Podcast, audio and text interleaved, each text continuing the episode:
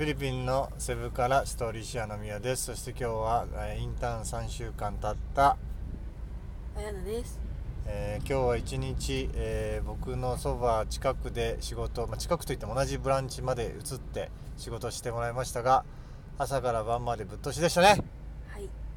えー今日は長い時間でしかも昼飯まで抜いてしまったあやなちゃんですが今日は何が辛かったですか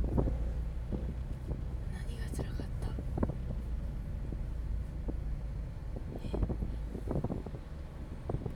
仕事が長かったことが辛かったご飯食べなかったのが辛かったないんですけど。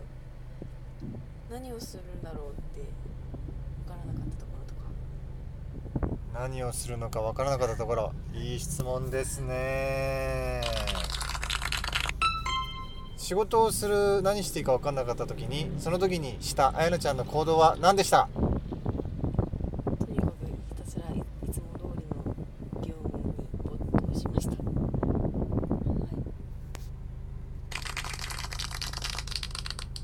い。いじゃないですか。よかった。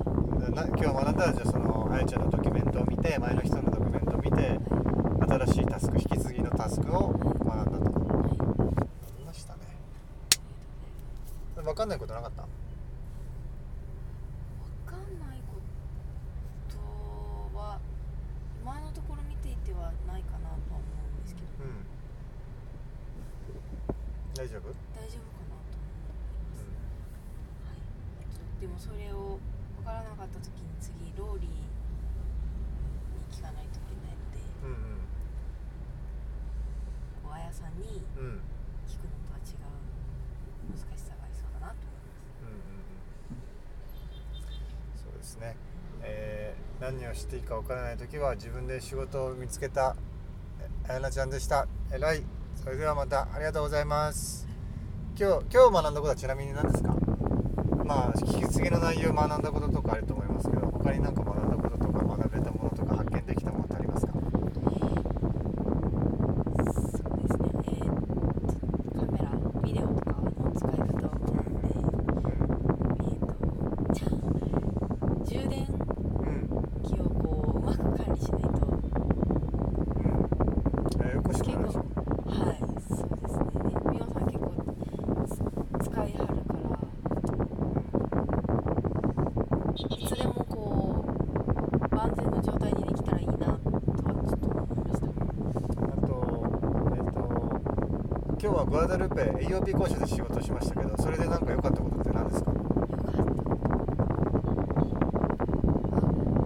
そうですね生徒さんとか結構自分から話してるんだなって思って